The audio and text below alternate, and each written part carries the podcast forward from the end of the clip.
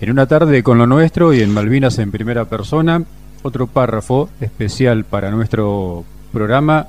Del otro lado del teléfono, Juan Antonio Barroso, veterano de guerra de Malvinas. ¿Qué tal, Juan? Buenas tardes, ¿cómo estás? Hola, buenas tardes. Acá estamos bien. Juan, cabo primero retirado, ¿es así a esta altura de la historia? Sí, yo cuando participo en Malvinas era cabo en tercer año. Ajá. Así que bueno, a fin de año del 82 ascendí a cabo primero y bueno, en el 84 me pasan al retiro. ¿De dónde sos, Juan? Yo soy de nacido en San Rafael, Mendoza. Mendocino de San Rafael. De un distrito que se llama Las Malvinas. ¿Y por qué se produce tu llegada a la fuerza, al ejército? Bueno, era un sueño que yo tenía de cuando era muchachón, 16 años. Siempre escuchábamos con un amigo la propaganda de la Escuela Sargento Cabral y la marcha y todo lo que se escucha en esa marcha que hay cuando publican, viste, para ingresar. Sí. En una oportunidad, cuando yo cumplo 16 años, le digo a mi padre que yo me quería ir a la escuela con otro amigo, nos queríamos ir los dos. Y mi padre no, me dice, usted no se va a ningún lado. Y bueno, en aquellos años le hacíamos caso a los padres, así que se hacía lo que el papá decía. Me dice, usted está loco, ¿no? Que no, que, el servicio militar es muy peligroso, ¿viste? Bueno, así que bueno, no me dejó ir a la escuela cabral, ni a inscribirme siquiera. Pero le dije, cuando yo cumpla 18 años y hago, si hago el servicio militar, yo me voy a ir. Y bueno, así fue.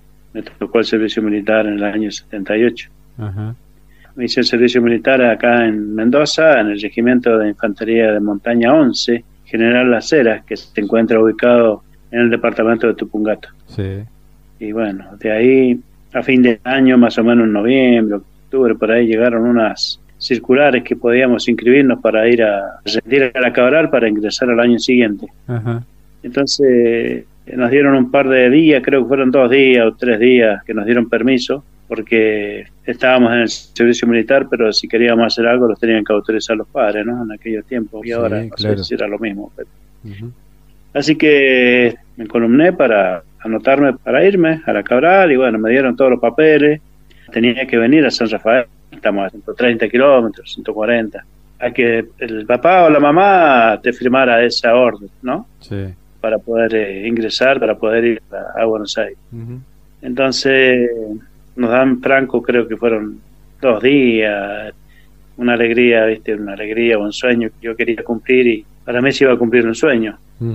Resulta que mm, llego a mi casa, empecé a conversarle primero a mi madre y bueno, después cuando me tocó el tema de conversar con mi padre, viste, yo era el mayor, así que bueno, creo que estábamos cenando ahí, le dije, me habían dado permiso especial para que ellos me firmaran una autorización, un poder, para yo poder eh, irme a rendir a la cabra, para, si salía bien, para ingresar al otro año. Claro. Y que yo quería seguir la carrera militar. Entonces mi padre me dice, no, si usted no se va a ningún lado. Yo no le firmo. La carrera militar, dice, es muy dura. Dice, no, no, no, él había hecho el servicio militar. Él era clase 38, así que te imaginas en aquellos años. Sí, ni hablar. Con 21 años, para ellos fue duro. El servicio militar antes era más riguroso, digamos. Entonces, no quería. Él no, no, por nada quería que yo fuera a la Cabral a rendir. ni Así que me dice, no, yo no, yo no le firmo nada le dice mi madre, ¿por qué no le vas a firmar? No, es, no, porque un día puede haber una guerra, dice, y me lo van a pegar un tiro en la cabeza y me lo van a matar. Yo le decía al papi, ¿viste? Sí. digo, papi, le digo, ¿cuándo vamos a entrar en guerra nosotros? Nosotros no vamos a entrar nunca en guerra. Este país es muy, muy pasivo, acá nunca vamos a entrar en guerra. Estamos en paz siempre, ¿no? ¿no? ¿Con quién vamos a pelear? Y bueno, ese tiempo estaba el problema con el canal de Beagle. Claro. Pero yo eso del canal de Beagle no le tomaba la atención. Yo estaba con la mentalidad que me quería ir a la Cabral. Sí, sí. No, no, no había caso, no hubo caso. Al otro día se fue a trabajar, mi padre son siempre gente de peones rurales, de campo, mi papá se crió en el campo, mi abuelo tenía un puesto, tenía chivas, tenían, bueno, caballo y todo eso. Y eso fue gente muy sufrida, gente muy golpeada, ¿viste? Aparte que ellos le había tocado el servicio militar y antes no era como ahora. Eh, está tu hijo en el servicio militar y vos vas a la semana vas a verlo, a ver cómo está. Y antes no, el hijo se iba al servicio militar y capaz que volvía recién cuando salía de baja la casa, ¿viste? Y el papá no iba a llevarle cigarrillos, ni iba a llevarle una monedita que tuviera para comprar a un alfajor. Antes era muy difícil, entonces él recordaría todo eso y, el trato que tenían en los cuarteles y todo eso, ¿no? Entonces, bajo ningún punto de vista quería. Y me dicen una oportunidad, si usted se quiere ir porque el día de mañana se quiere casar, dice, yo lo ayudo, me dice, hagamos plantaciones de tomate, pimiento, morrones, como le dicen en muchos lugares. Y la cosecha que tengamos, me dice, le compra las cosas, ¿viste? No, papi, le digo yo, yo me quiero ir, yo me quiero ir de acá. En la tierra siempre vamos a hacer lo mismo, le digo. Y en la tierra nunca vas a hacer nada, porque si no tenés mucho capital o tenés mucho movimiento en la tierra, vas a estar siempre en la tierra. Vas a cosechar, vas a comprar mercadería para todo el año y más de eso no vas a poder comprar. Un agricultor chico, ¿no es cierto? Claro. Y le digo, fíjate vos, papi, trabajás al día de ocho horas y el fin de semana, sábado y domingo, agarraba a veces quintas de durazno, quintas de ciruelo para arrancar, mm. se las daban, le daban la leña, pero él tenía que arrancar toda esa quinta, 24, 5 hectáreas, había que arrancarla, trozarla con hacha y bueno, ahí la vendía y en fin, siempre fue una vida muy sacrificada. Le digo, yo no quiero, para mí no quiero que me pase lo mismo que te pasa a vos, papá, le digo, yo me quiero ir. No, y no había caso. Se fue a trabajar y al otro día ya me tenía que ir a las 2 de la tarde para tomar el correctivo ahí en la terminal de en San Rafael, irme hasta Tunuyán y de ahí me tenía que ir hasta Tupungato, casi a dedo me iba porque no, no había guita para el pasaje colectivo, ¿viste? eran 30 kilómetros de Tunuyán, 25 o 30 kilómetros de Tunuyán a Tupungato. Así que llegaba en la tarde. Entonces, bueno, una mañana se fue a trabajar y me dejó colgado, ¿viste? porque no quería ir a firmar. Entonces llega mi madre antes del trabajo y le digo, mamá, le digo, mami, Vos podés ir a firmar también si querés. ¿Por qué digo no me van a dejar hacer lo que yo quiero? ¿Por qué me tienen que cortar, le digo yo, una ilusión? Quizás sea mi destino, sea mi futuro, le digo yo, de estar bien. Yo no quiero lo mismo que para mí, lo mismo que están logrando ustedes con todo el sacrificio que hacen acá en la tierra. Y me dice mi madre, bueno, dice, me arreglo un poco y vamos, ¿viste? venía de trabajar allá de la finca. Así que bueno, se estaba arreglando mi madre y se ve que mi viejo se la estaba sospechando. ¿viste?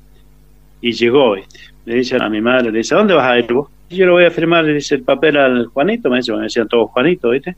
Porque por un capricho tuyo, dice, él no va a seguir una carrera, pobre, me dice que es lo único que puede lograr hacer, una carrera así. Y me dice, yo no quiero que vaya. Y bueno, ahí otra vez. Y dice mi madre, bueno, si no vas vos, le dice, yo voy a firmarle. Dice, pero que un día me le van a pegar un tiro, dice, me lo van a matar, dice, puede haber una guerra, digo, estábamos con el tema de la guerra. Así que bueno, nos fuimos, teníamos como 4 kilómetros, 5 kilómetros para andar en bicicleta hasta donde estaba la delegación de la policía, en el distrito que se llama Llama Caída, ¿viste? Y llegamos ahí a la policía, saludamos todo, y le dice el policía, el señor dice que a qué iba, entonces le dice mi padre, mire, le dice, vengo por tal y tal motivo, le dice, pero yo no quiero que se vaya, dice, porque mi hijo se quiere ir al ejército y yo no quiero porque dice, bueno, lo volvió a plantear el tema a través de la policía, ¿viste? El tema de la guerra y que no quería que a mí me mataran. Le dice al policía, convénzalo usted, dice, dígale usted, dice que a ver si usted lo entiende, ¿viste? Entonces el policía me habla, bien, ¿viste? Dándome un consejo, pues. Que por qué no elegía ser policía. Dice, mira, dice, si vos elegís ser policía, vos como sos soldado, dice, salís de baja y te anotás en la policía y te toman ahí nomás, porque ya estás instruido. Claro. Sabes manejar las armas, todo.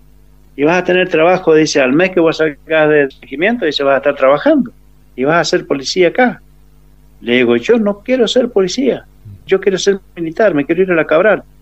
Pero fíjate, bueno, me estuvieron lavando un poco el cerebro y no. Así que le dice, no, fírmele, ¿qué va a hacer?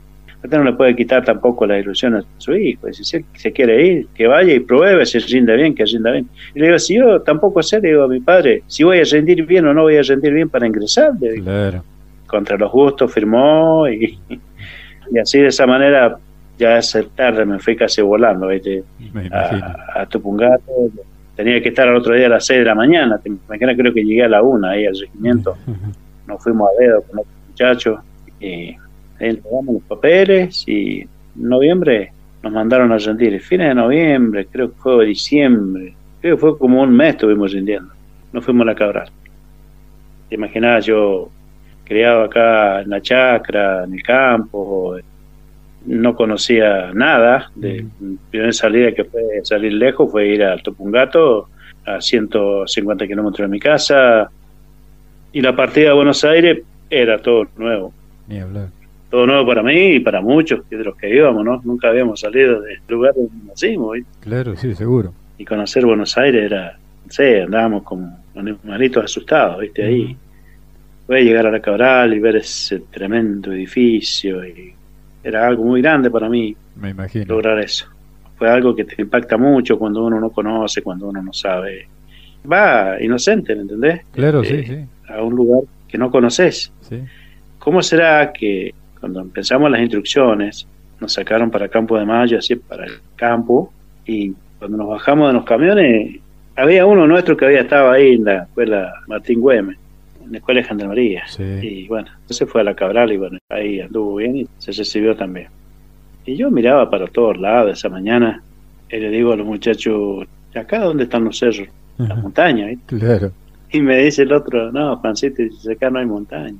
Acá es todo llano, ¿viste? Lo que se habían unos hermosos cartos de ese flor morada. Sí. Así que dije, bueno, si no hay montaña, si nos rendimos acá, no rendimos en ningún lado. Si lo físico lo teníamos que rendirse. ¿Te imaginas en un regimiento de montaña lo que era andar haciendo todos movimientos vivos, todo por la montaña y estar en aquel lugar donde estábamos en Buenos Aires, para nosotros no era nada. Claro. Rendimos bien y bueno, ya después, al año 79, ya teníamos que regresar para ingresar a la Cabral. Claro. Después del tiempo hizo que egresaras como cabo. ¿En qué año finalmente, Juan? Y bueno, como sos soldado, Sí. tenía esa posibilidad. Antes eran dos años, Sí. hacía primer año y segundo año. Bueno, nosotros con el año de instrucción que teníamos de como soldado y la de la bandera, todo eso, Sí. era lo único que más era especializarlos en, en enseñar, en dar instrucciones. Claro. Entonces nos reconocen un año. Así que en el año 79 ingresé, en marzo y en y desde diciembre creo que fue, egresamos como cabo. Claro. Así que ahí nos dieron licencia hasta febrero, que tuvimos que regresar de nuevo al otro año, en el año 80. Teníamos que ir a hacer un curso de nivelación, de perfeccionamiento ahí a la Escuela de Infantería. Ajá. Así que estuvimos todo el mes de febrero hasta mediados, principios de marzo, haciendo el curso ese de perfeccionamiento. Y en esa escuela tuvimos la suerte, el curso nuestro, de tener al querido Pedro Cisnero como instructor. Era instructor, era un comando, era instructor nuestro. Qué bárbaro. Era una gran persona, un excelente tipo, una persona que era admirable. Yo siempre, viste, pasaba así medio como desapercibido, viste, vos andás en el medio ahí, Mm. ni sos mucho, ni sos poco, pero andás ahí, viste, Sí. estudiás, rendís, todo eso, pero tranquilo, viste. En el pelotón. Claro, viste, en el pelotón. ni tenés que ser mucho, mucho, ni tenés que ser menos, menos, porque, viste, te van fichando, viste, Sí, te van sí, sí. termina el curso, nos daban los destinos, elegías a dónde querías ir, pero como a veces, según el- la calificación que tengas, bueno, tenés más posibilidades de ir a donde vos querés. Y a mí me toca el destino del Regimiento 6 de Infantería, ahí que estaba en ese momento, en esos años, estaba en Buenos Aires, en la ciudad de Mercedes. Sí. Lo que siempre recuerdo cuando me sale el destino y nos despedimos de este gran héroe, el sargento Cisnero. Lo voy y lo saludo, me da la mano, me da un abrazo. ¿Te imaginas? Bueno, tenía 19, 20 años. Me da la mano, me da un abrazo y me dice, portate bien, pendejo, me dice, ¿viste? Porque vos sos buen pendejo, me dice, ¿viste? Vos sos buen cabo, vas a ser buen cabo. Y te prometo, dice, que si yo algún día paso por ahí por Mercedes, voy a pasar a saludarte. Mira vos. Bueno, yo vine destinado a Mercedes y en el año 81, tal vez fue antes de Malvina, él tenía todos los cursos, todos los cursos que había, él los tenía. Sí, sí, sí. Estaba en inteligencia, entonces tuvo un destino a Santa Rosa La Pampa, la brigada. Recuerdo, creo que tenía un Fiat 128 rojo y venían dos. Yo estaba de guardia en el puesto del fondo del regimiento, Estaba jefe de puesto. Sí. Ahí un poco más adelante había un soldado, lo para y quería hablar conmigo, esa persona. Una persona vestida de civil, de traje. Me dice, mi cabo, dice, hay un señor que lo busca. Cuando lo veo, ¿quién era? El sargento Cisnero. Qué bárbaro. ¿Qué anda haciendo mi sargento? Le digo, ¿qué haces, pendejo? Me dice, ¿viste? Que me decía pendejo. Yo te prometí que algún día que pasara por acá por Mercedes te iba a venir a saludar. ¿O no te prometí? Sí, mi sargento, le digo, ¿viste? Y me dice, bueno, dice, a eso nada más pasé, a saludarte y a darte un abrazo. Y me dice, ¿cómo andás? Bien, le digo, mi sargento, le ando bien. Bueno, me dice, portate bien, siempre portate bien. Me dio un abrazo, un palmazo y se despidió de mí y siguió su camino, ¿no? Qué A la bárbaro. Pampa. Qué bárbaro. Qué, qué- qué lindo fue- recuerdo, Juan. Esa fue la última vez que yo tuve la oportunidad de estrecharle la mano y tener ese abrazo de él. Claro. El año 1982, entonces te encuentras ahí mismo en el 6, en el General Viamonte de Mercedes. Sí, yo estaba destinado ahí. Fue mi único destino, Bien. lamentablemente, que tuve. Y el 2 de abril, cuando la operación Rosario, ¿cómo se enteran ustedes allí en el cuartel? ¿Qué fue lo primero que te vino a la cabeza cuando te enteraste? Ese 2 de abril, yo estaba de licencia. Eh, incorporan la clase nueva que me tenían que presentar el 2 de abril en el regimiento. De ahí eh, nos llevaban a Campo Olivera, donde ya estaba la clase nueva incorporada, ya estaban en instrucción. Sí. Yo en la madrugada de ese 2 de abril escucho la noticia y escucho que habían recuperado las Islas Malvinas. Dije yo, por un lado me dio alegría, eh, sentí una satisfacción saber que recuperaron nuestras Islas Malvinas. Y bueno, nunca te imaginabas que en ese momento lo que iba a pasar. Así que mm, me presento al regimiento, buscando mi bolsón porte equipo ya, el equipo, la- todo lo que era para ir al campo a Olivera, donde estaba mi compañía, estaba todo el regimiento en ese lugar, Sí, sí. y llegamos al campo y bueno, cada uno tiene su grupo designado, Sí. Y mis soldados estaban repartidos entre otros grupos para cuando yo llegaran me los tenían que presentar. Me traen mi grupo, me reúnen mi grupo, me lo presentan, y yo estaba con ellos ahí, presentándome, diciéndoles que yo era el cabo Barroso, que era su jefe de grupo, dándole la mano a cada uno de los soldados y bueno, le preguntaba el nombre para conocernos, ¿viste? Ajá. Y no sé si alcancé a saludar a todos los soldados. Nos llamaron urgente a una reunión. Nos llaman a una carpa que había y nos comunica ahí el jefe de compañía que teníamos que marchar nuevamente al regimiento, a la unidad, y que teníamos que formar una compañía para marchar a Malvinas. Y de ahí, viste, se te da un poquito vuelta el panorama porque, bueno, era ir a Malvinas y bueno, qué bueno, vamos a ir a Malvinas, ¿viste? Vamos a ir a colaborar y a estar ahí con el resto que ya estaban en la isla. Sí. Así que nos llevaron al cuartel, formamos una compañía con soldados de la clase 62 que quedaban en la unidad, que habían quedado para la última baja, y se fueron juntando soldados de la comando, de la servicio, de la compañía A, y formamos una compañía de 150, 160 hombres creo que eran. Eh, fue la primera compañía que se arma para marchar a Malvinas nos llevaron ahí al cuartel y eran las 2 las 3 de la mañana recibiendo equipo, recibiendo ropa, una, la poca ropa por ahí que podíamos llegar a recibir. Los que más valor siempre que nos dieron fueron los duesos, Claro. ¿viste? que eran bien térmicos eso. Sí. Bueno, y después la ropa normal, ¿no? Sí, sí. los borcegos de llanura, luego no había borcegos de montaña, no había ropa de montaña, no con la ropita, con el uniforme de combate que teníamos para ir para Buenos Aires, con eso nos llevaron a Malvinas.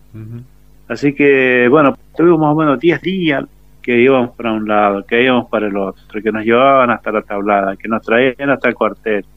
Yo llegaba a mi casa a veces a las 12, a las 1 de la mañana, a ver a mi familia, a mi hija y mi esposa que estaban ahí. Mi hija era chiquita, tenía tres meses. Y mm, venía a las 1 de la mañana y a las 3, a las 4 de la mañana teníamos que estar de vuelta en el cuartel. Así nos tenían, todo el día en el cuartel, armar equipo. Fueron armando más compañías y se fue juntando. Y la primera compañía que habíamos preparado era la compañía B. Ajá. No sabíamos en qué momento le iban a dar la orden al jefe de regimiento de embarcar la tropa para marchar, ¿no? Claro. Y bueno, toda la incógnita era de la familia, ¿viste? Los que estaban lejos y la familia que estaba cerca, hasta que un día, 11 de abril, que creo que fue Semana Santa para Pascuas. Almorzamos todos los cuadros en el casino de suboficiales, ahí, otros, los oficiales en su casino, con la familia. Ya sabían, aparentemente que al otro día ya no íbamos a estar ahí. Así que esa tarde yo fui a mi casa y regreso como a las 4 de la mañana al regimiento de nuevo y estábamos ahí y teníamos todo preparado, la fila de camiones, de jeep en la calle que había principal del regimiento para embarcar, bolsones, todo, así que como a las 11 más o menos de la mañana, 12, dieron la orden de embarcar y partir para el Palomar. En el Palomar estuvimos esperando varias horas también, yo creo que fue como a las 6 de la tarde, no recuerdo bien el horario, no teníamos ni reloj, no teníamos ni teléfono en esos años, ¿no? Había un avión ahí, nos dieron la orden de embarcar era un avión de carga aparentemente, porque tenía todos rodillitos en el piso el avión, ¿viste? Y a colocar los bolsones en el centro, a todo lo que era el largo del avión, los bolsones de punta y todo a caballo, espalda con espalda, arriba del avión. Y todo el armamento, todo lo que había que llevar abajo. Y ahí partimos a Río Gallego. Y ahí llegamos de noche a Río Gallego. Frío, ahí ya en esa zona ya cambiaba el clima totalmente, ¿viste? Ni hablar frío terrible, en una oscuridad, en medio del campo, no sabíamos ni dónde estábamos. Llegó un camión, un jeep con una cocina, con mate cocido, con unos bollitos que nos daban ahí. Esto tiene que haber sido más o menos quizás las 4 de la madrugada. Y nos alcanzamos a tomar el mate cocido y llegó un avión que venía de la isla y se baja un general, no sé qué general sería, y pregunta qué compañía era y qué regimiento era. Porque a nosotros nos decían que podíamos ir de seguridad a algún aeropuerto porque hacía falta de seguridad. Entonces el general este dice, no, esta compañía embarca ya rumbo a Malvinas. ahí empezamos con el tema de todas las preguntas, ¿viste? Se te llenan la cabeza de preguntas. Y empezamos con el tema de los soldados, cada uno teníamos nuestro grupo, y mi cabo dice, y ahora yo para avisarle a mi mamá, y el mi tía, el otro a mi papá, y el otro a mi hermana, el otro a este, y, le digo, ¿y yo qué hago? Le tengo que avisar a mi mujer, le digo, ¿y cómo hago? Claro. Y a mi mamá, le digo, también está en Mendoza, le digo, ¿y cómo le hago? No tenemos teléfono, no tenemos nada. Pero hay que quedarse tranquilo, le digo yo, que una vez que estando en Malvinas, le digo, una vez que estemos allá, de alguna manera u otra, le vamos a poder avisar, aparte en la unidad, les van a comunicar a los familiares la situación de nosotros. Pero este era triste, ¿no? Porque el bueno soldado las corría las lágrimas porque sí le quería avisar a mi mamá, que sepa que yo me voy para Malvinas. Y no teníamos posibilidades de comunicarle a nadie, porque no había un teléfono ahí. Sí, sí. en medio del campo. Así que bueno, a embarcar y a embarcar y a embarcar y, y rumbo a Malvinas. Eso era el día 13 de abril la madrugada, cinco y media, seis de la mañana, ahora sí, no sé, no recuerdo el horario. Cuando llegamos a las islas estaba todavía medio oscuro, así, apenas se estaba aclarando. Y bueno, el aterrizaje de ese avión ahí casi se nos sale el corazón por la boca porque una frenada del avión se fuimos a parar todo contra la cabina. Claro. La pista era corta. Era muy corta, sí. Sí, sí, según ellos decían que era corta. Bueno, esa fue la excusa que pusieron por la frenada que pegaron. Sí. Pero bueno, llegamos bien. Todos descendimos todo bien. Era todo oscuro. Lo único que se sentía era el ruido de las olas del mar. Era algo nuevo para nosotros, pisar la tierra de la isla Malvina y para mí y para muchos quizás conocer el mar eh, después cuando empezó a salir el sol, ¿entendés? Sí, sí. A aclarar. Era mirar para todos lados y no ver nada, nada. Mirabas así allá a lo lejos y no veía solamente agua, agua, agua y después montaña para el otro lado. Mm. Y bueno, ahí estuvimos hasta que nos organizamos y marchamos rumbo a Puerto Argentino. Hicimos una marcha más o menos de unos, calculo que pueden haber sido 3, 4 kilómetros quizás, del aeropuerto hacia Puerto Argentino. Había un búnker, había un barco abandonado así en una bahía que estaba del aeropuerto 3, 4 kilómetros. Bueno, había un búnker ahí abandonado también y ahí hicimos el primer alto, el primer descanso, el primer eh, vivac ahí, armamos carpa, porque hasta ahí nos habían dado la orden, no sabíamos a dónde íbamos a ir a parar. Claro. Creo que estuvimos un día o dos ahí, hasta ese momento era todo tranquilo, este preocupación porque no sabía nuestra familia, que no sabíamos dónde estábamos. Y después nos dan la orden de armar todo otra vez, todo el equipo y marchar. Y ahí sí ya llegamos en la parte de atrás de Puerto Argentino. Ahí se vuelve a armar otro vivac.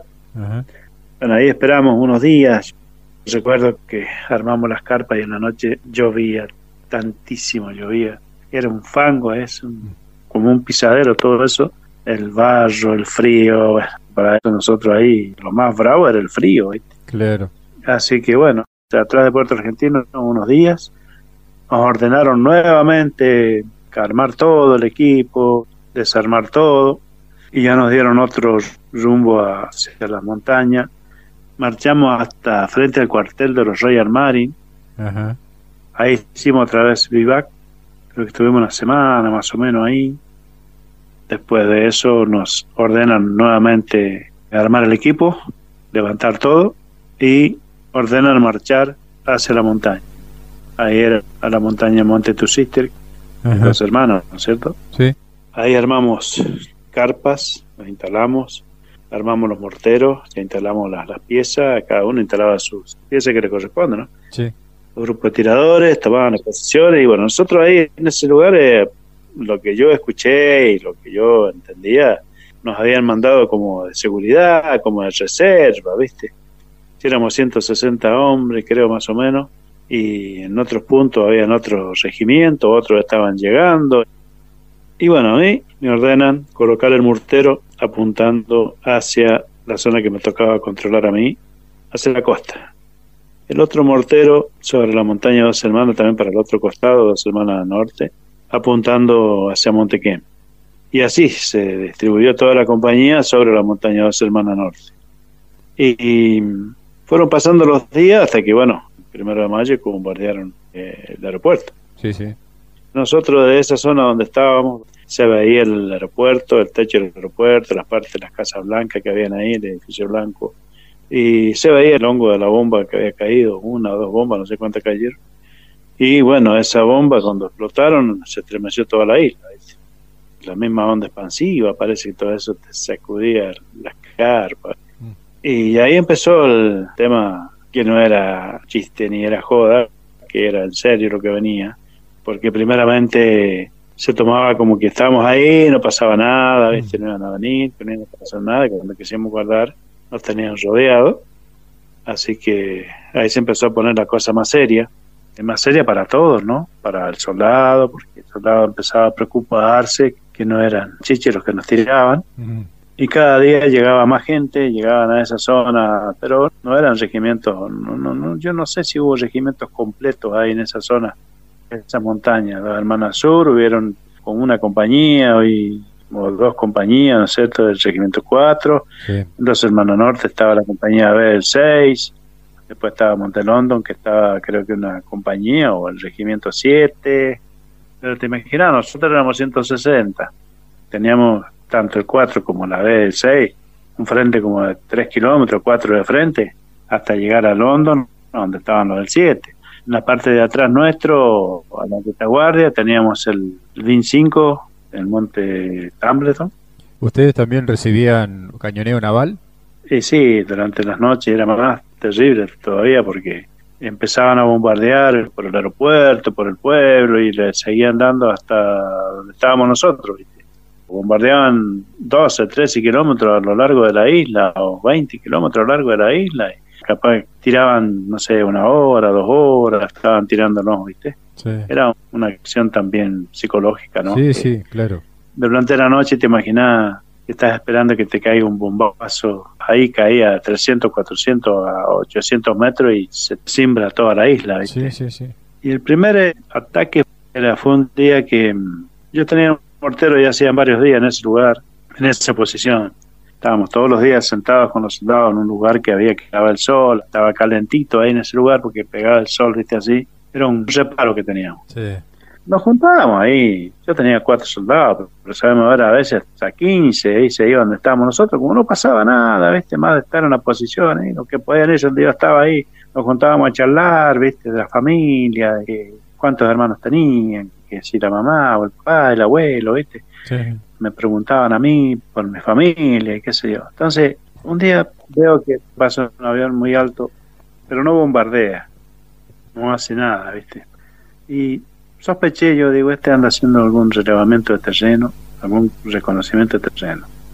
Entonces eh, me acerco hasta el jefe de compañía, le pido permiso para trasladar el mortero mío a otro lugar, porque según el reglamento bueno puedes tener una pieza como el mortero muchos días en una sola posición porque el enemigo te lo detecta y después te va a volar. Sí, sí, Te va a bombardear.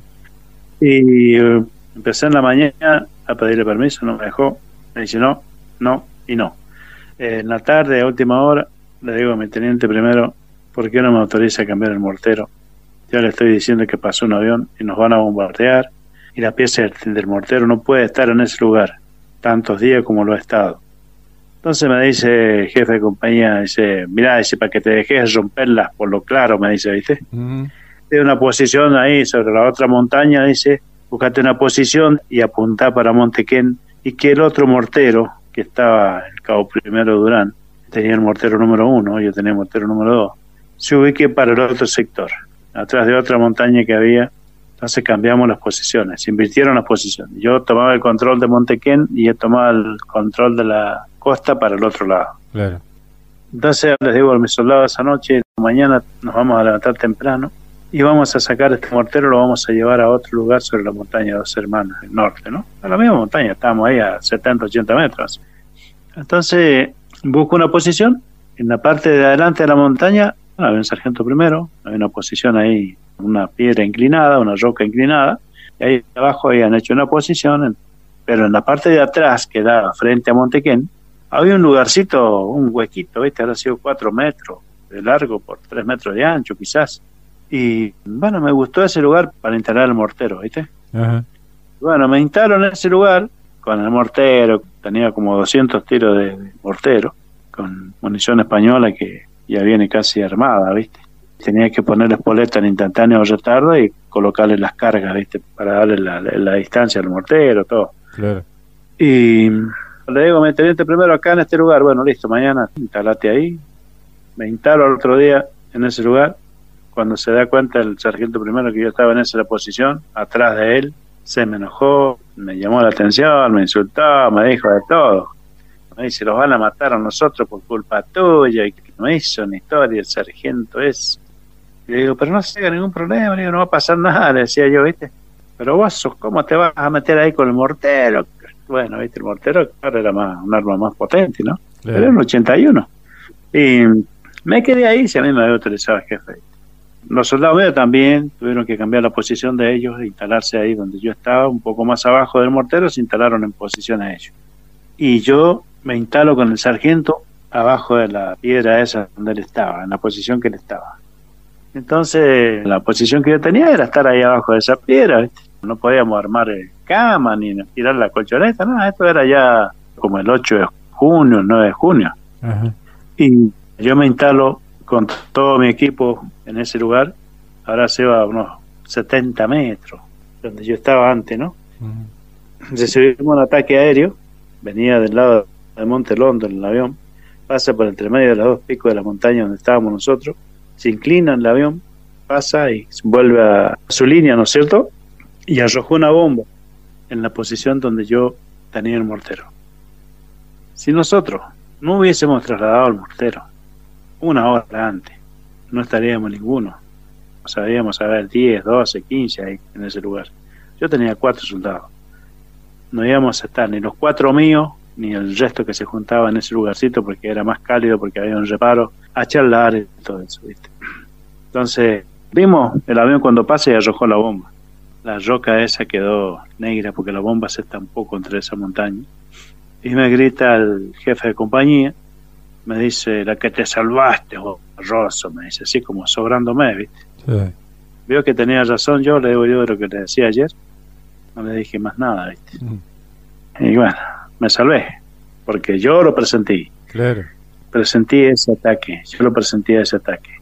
Y bueno, me quedé ahí en la posición donde estaba, fue la última posición que tuve con el mortero. Y el otro mortero estaba instalado atrás mío, apuntando para el otro sector. El sector mío era cubrir la zona que era el frente de Montequén. Claro. a esas posiciones cuando llegan los eh, británicos? ¿El 11, el 12 de junio más o menos? Mira, como el 7, el 8, me recuerdo bien, yo, el 6 ya creo que habían atacado la gente del 6, 5 de junio, la gente del 4, del regimiento 4 de Corriente. El 8 atacaron de nuevo, ellos sufrieron muchos bombardeos a esa gente, muchos ataques, muchas infiltraciones y respondieron ellos ahí en esa parte de Monte Dos Hermanas Sur. Sí. El frente nuestro no había sido atacado. Habíamos recibido ese ataque aéreo que recibí yo cuando estaba con el mortero. Y unos días antes, ha sido como el 9 de junio, mandaron a marcar el campo, porque decían que el 10 de junio la aviación iba a hacer un ataque, y nosotros íbamos a tener que salir a contraatacar, ¿viste? Y bueno, dieron una orden de marcar el terreno con una sábana, marcaron un límite.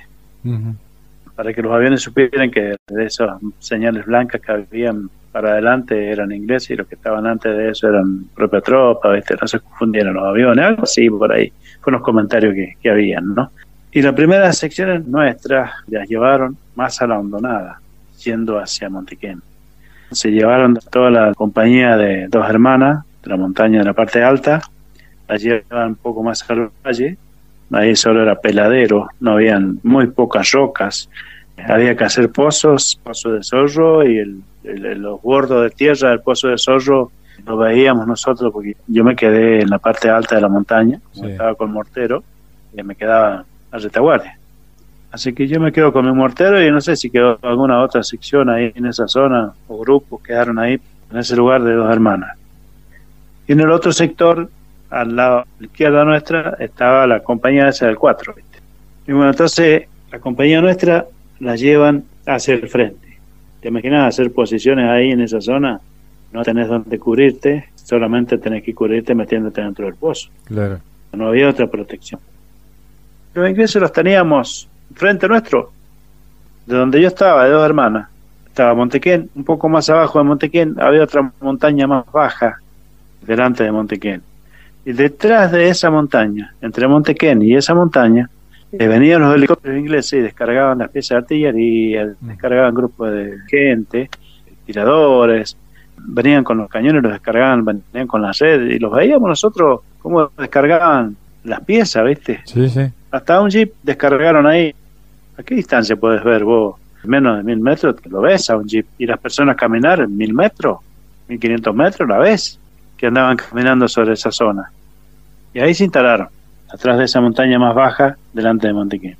Yo recuerdo que era una oportunidad, le dije al jefe de la compañía que, me autorizara a, tirarle con el mortero, ¿viste? Porque estaban atrás de esa montaña y sí yo sabía, todos sabíamos que estaban detrás de esa montaña. Y la artillería no le abría fuego, yo no sé por qué no le abría fuego la artillería a ese lugar.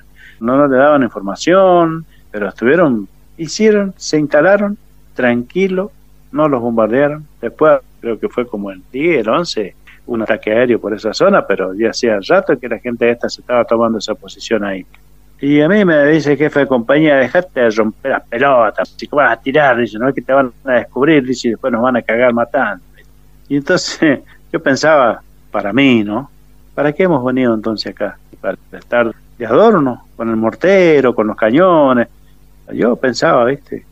¿Para qué vinimos entonces si a mí no me van a dejar tirar con el mortero? Para que no me detecten las posiciones, para que no me bombardeen. Entonces, y bueno, ya llegó el 11 de junio, que atacaron, creo que fue el Monte de London, el 4 lo atacaban con artillería terrestre, con artillería naval. Y, el 12 de junio, yo sentía, digo yo, nosotros esta noche acá no vamos a pasar, ¿viste? Porque ya en la tarde, ahí se oscurece temprano, eran como las 4, las 5 de la tarde, se vivía un clima raro.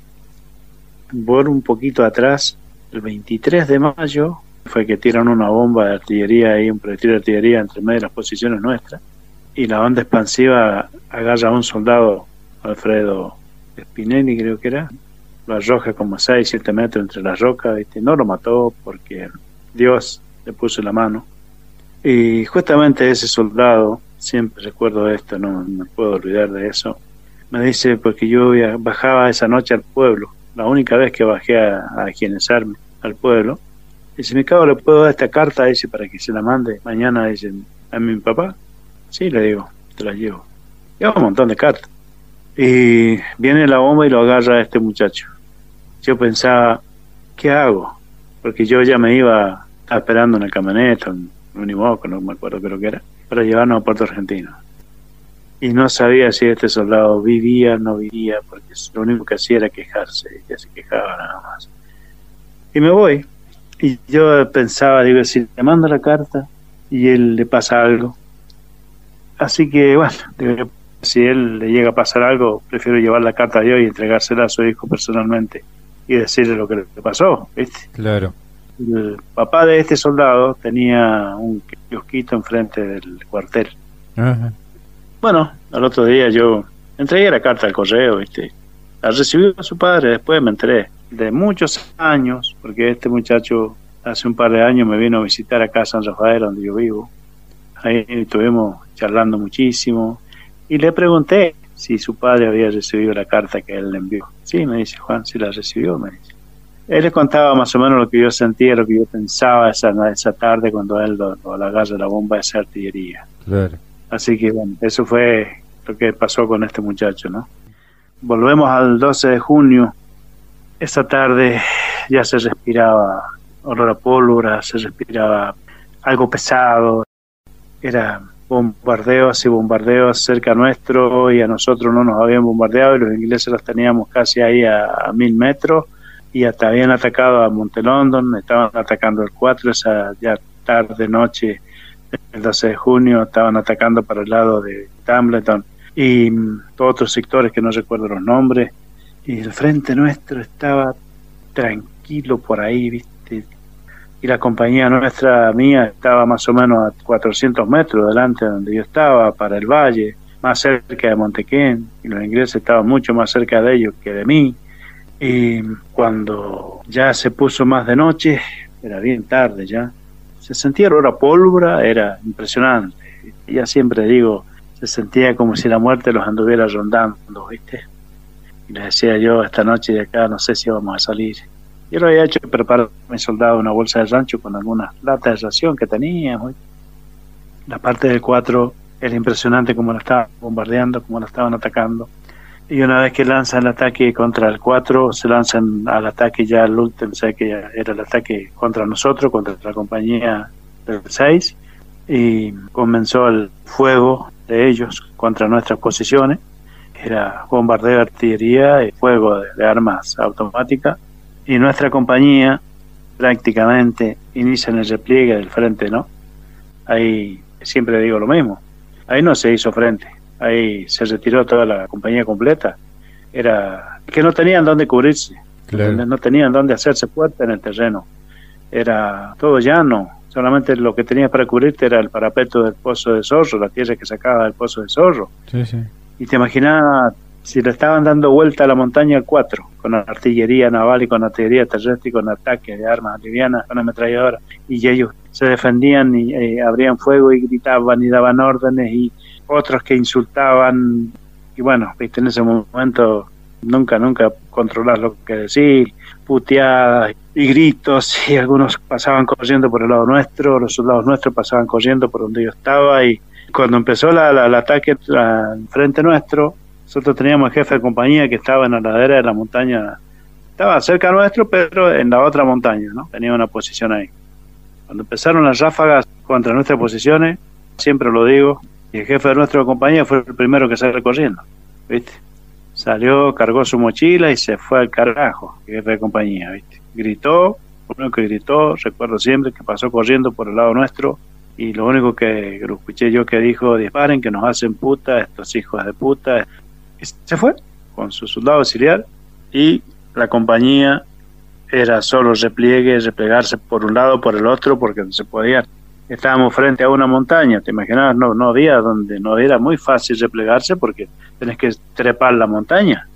Así que algunos escapaban por una punta, los otros por la otra, otros por un sendero que había enfrente donde yo estaba, a otros no podían salir ni moverse para ningún lado porque los ingleses venían avanzando y abriendo fuego contra nuestras posiciones a media altura, porque los tipos venían caminando y abriendo fuego. Eh, porque si venían avanzando enfrente nuestro y abriendo fuego y las balas nos picaban a nosotros por encima de la montaña, donde estábamos nosotros, en la parte alta, te imaginas lo que estaban en la parte del llano abajo, en la hondonada.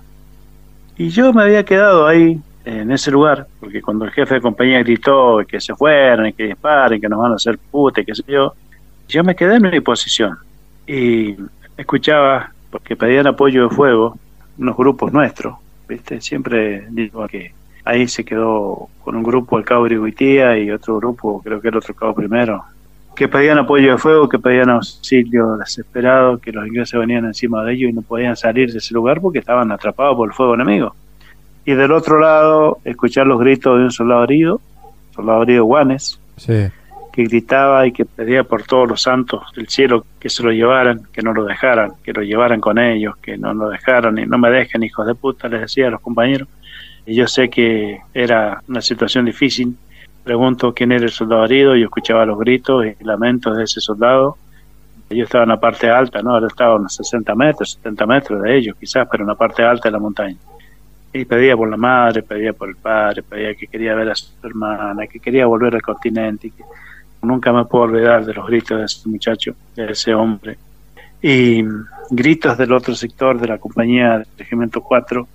Y yo estaba en mi posición, yo no me había movido de mi posición. Estaba sentado sobre una roca que había dentro de la cueva y se había quedado un soldado conmigo, que no era mi soldado. Mis soldados estaban en otra posición más abajo de la montaña. Yo le había dicho a mis soldados, ustedes no salen de su posición hasta que yo los llame. Cuando yo los llame, ustedes salen. Resulta que este soldadito que estaba conmigo, se llama Beatriz, que es por ahí de Florencio Varela, no era soldado mío, era de un grupo de tiradores. Y me dice, che, Barroso, me dice, ¿me puedo quedar con vos? Quédate, le digo yo, quédate acá. Se quedó conmigo. Había tremendo tiroteo por todos lados, bombardeos por todos lados, fuego contra las posiciones nuestras. En un momento me dice este soldado, che, Barroso, ¿por qué no nos vamos? Me dice, vámonos de acá. Y le digo, soldado, mira, yo de acá no me voy. Yo acá vine a pelear. Yo no me voy. Si vos te querés ir, soldado, tenés miedo, querés irte, le digo, con la compañía. Yo no me voy a enojar con vos, te comprendo. ¿Querés irte? Anda con la compañía. Eh, él no era integrante de mi grupo. Se quedó conmigo porque yo lo protegía. Me dice, no, Barroso, si vos te quedás, yo me quedo con vos. Bueno, quédate.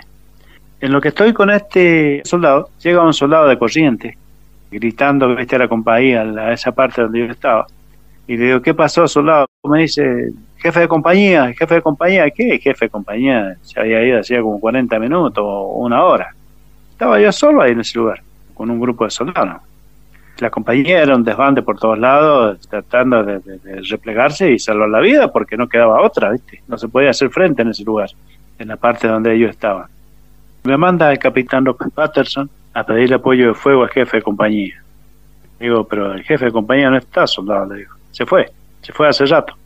Y me dice, pero el capitán López Patas, le digo, no está, yo estoy esperando, soldado, que venga mi jefe de sección a que me autorice a tirar, porque hay dos grupos de tiradores, o tres, o no sé cuántos soldados habían atrapado por el fuego enemigo en la parte baja de la montaña de Oberman. Y yo quiero tirar para cubrirlos a ellos para que suban la montaña.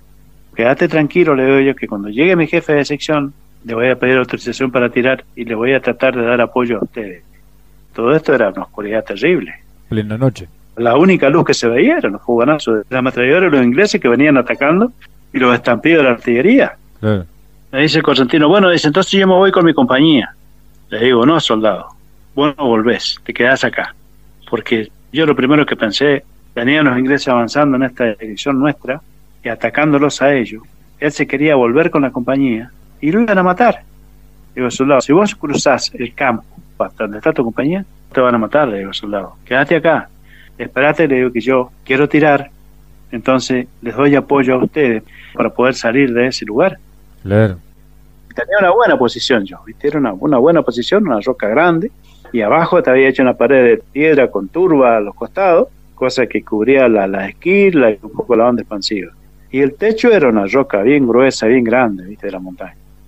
Y llega mi jefe de sección, me llama a los gritos, viste, desesperado, Barroso, Barroso, y yo le digo, perdóneme, subteniente, ¿qué pasó? Me dice, Barroso, vamos, Barroso, vamos, me dice, ¿viste? Entonces le digo, ¿a dónde vamos, mi subteniente? digo, ¿vamos a tirar? Me dice, no, vamos con la compañía, me dice, vámonos con la compañía. digo, disculpe, me teniente, le digo, pero yo de acá no me voy. Para esto vinimos, le digo, como diciéndole, para esto vinimos, para la primera y cambio salí corriendo. No, me teniente, yo no me voy. Yo quiero tirar. Y me dice, usted no va a tirar. Usted cumple la orden que yo le doy. Le digo, pero usted no escucha los gritos. El soldado Juan herido, y creo que andaba con el soldado Juan, lo estaban auxiliando ahí el subteniente de la Madrid, viste, Esteban la Madrid, creo que andaba por ahí también Aldo Franco, y un grupo de soldados que estaban tratando de, de, enfermero, de ayudarlo al soldado herido. Y le digo, ahí abajo pide apoyo de fuego. El cabo tía con su grupo de tiradores, hay dos o tres grupos de tiradores atrapados por el fuego enemigo, es que habrá habido más de 20 o 30 hombres ahí abajo que no podían subir la montaña ni escaparse para una punta ni para la otra de la montaña. Entonces, y le digo, y recién manda un soldado, el capitán López Patterson, a pedir el apoyo de fuego al jefe de compañía. Y el jefe de compañía, le digo, fue el primero que se fue de acá. Ahí lo tiene al comando, le digo. Y me dice, usted sálvese usted y deje que los demás se las arreglen como puedan, ¿viste? Qué bárbaro. Te juro que en ese momento parecía que me habían echado un tarro de agua hirviendo encima. Sí, sí. Entonces le pego un grito y le digo, mire, subteniente, le digo, yo quiero tirar, le digo. Y la orden que usted me da, le digo, me la paso por las pelotas, mi subteniente. ¿Sabe lo que es usted? Le digo, usted es un cagón de mierda, le digo yo, como el jefe de compañía. Me dice, no me falte el respeto, cabo, me dice, porque cuando lleguemos al continente le voy a meter tres días de resto. Le digo, meteme 50 también si querés, le digo, yo voy a tirar, le digo, yo estaba, cuando me dijo así, sálvese usted, dije que los demás se la llenen como pueda y lo que estaba discutiendo con este hombre, que no me quería dejar tirar, llega su teniente Aldo Franco. Entonces Aldo Franco escuchó que yo estaba discutiendo con él y me dice, ¿qué es lo que pasa, cabo Barroso? Me dice Aldo Franco así, viste, hablándome con voz ronca como tiene él. Le dije yo, viste, yo estaba sacado, le digo, este hijo de puta, le digo, yo no quiere que tire, le digo yo, viste. ¿Y por qué no lo dejas tirar? Le dice el otro, viste. Dice, pero es que lo van a matar si tira, lo van a matar si tira. Le digo, ¿y a vos qué mierda te importa si a mí me matan? Le digo, yo quiero salvar a mis compañeros. Le digo, yo, ¿qué me importa que me maten? En lo que yo estoy discutiendo ahí, llega el soldado Romero. Y en ese momento me dice Aldo Franco Barroso, si usted quiere tirar, tire. Tire que yo lo voy a defender. Si usted tiene algún problema, dice yo después lo voy a defender. Me dice, ¿viste? Entonces, Llega el soldado Romero, que era siempre andaba conmigo, ¿viste? Por ahí salíamos para alguna oveja y él se iba conmigo.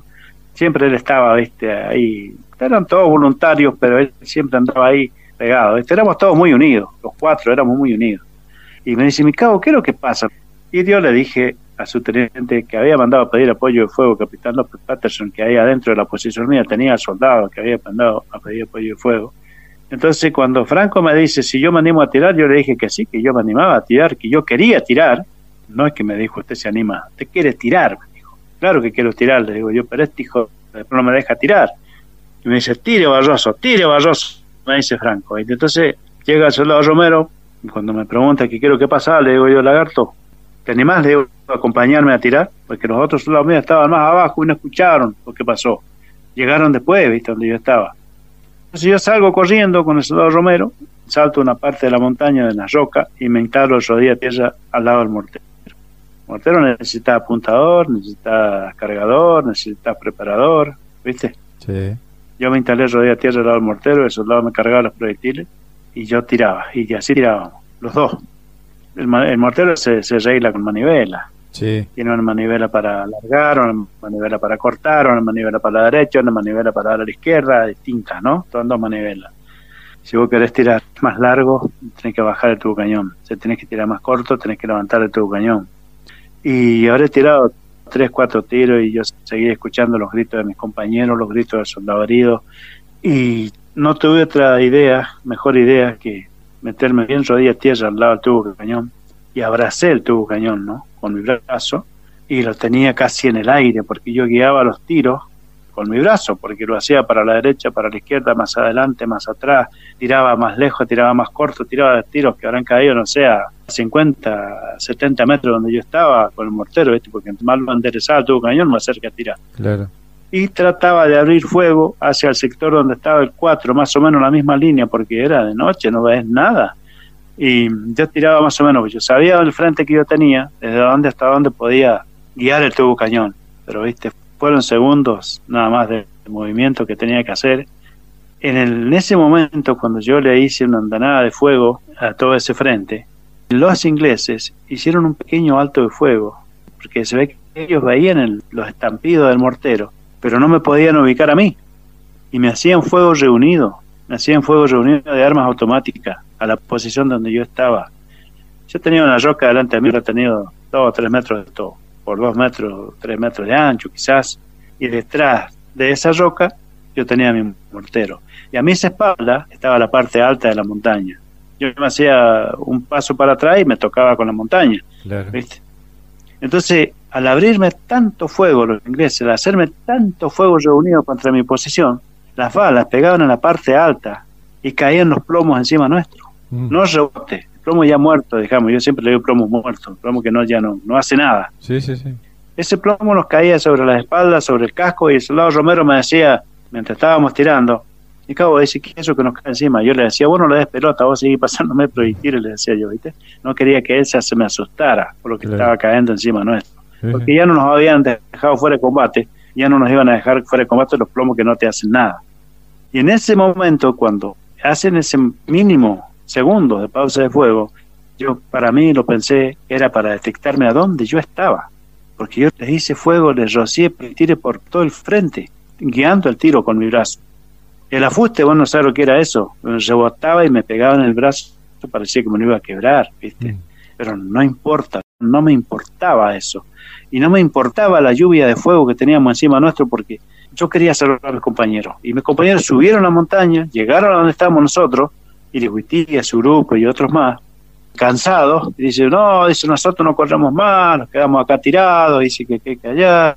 Entonces yo le dije, Ustedes sigan corriendo, pedazos hijos de... Si tienen 31, hagan 33, sigan corriendo. Entonces tía me dice, Juanito, me dice, Juanito, no tires más, hermano. Dice que te van a matar, te van a matar, me decía, ¿viste? Te juro que en ese momento a mí no me importaba nada. Yo no pensaba que podía morir, solamente yo pensaba en que quería tirar y, cubrirle la espalda a mi compañero, a la compañía que se retiraba de esa zona se va a ir se venía gente replegando del 4, pasaba por el costado nuestro de la donde estábamos, y ya me quedaba muy pocos tiros, porque no puedes tirar 50 eh, tiros con el mortero porque se puede dilatar el tubo cañón y explota. Claro. Se vienta, ¿me entendés?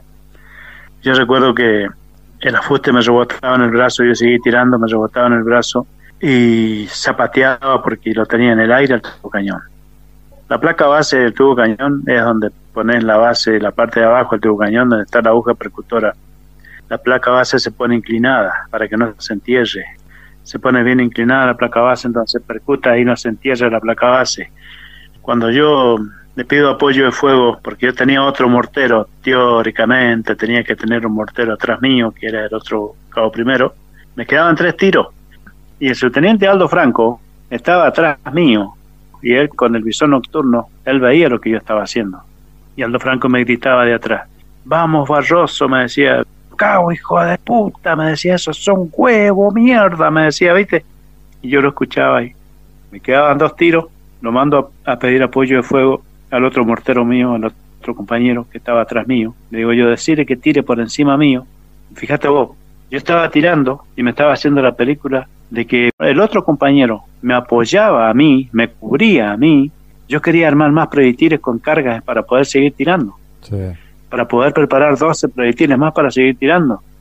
Cuando vienen mis soldados corriendo, donde yo estoy otra vez, me dicen, mi cabo, dice, el otro mortero se ha ido, dice, no está, no hay nadie, qué sé yo. En ese momento caigo que estaba solo. No tenía apoyo de nadie, de nadie.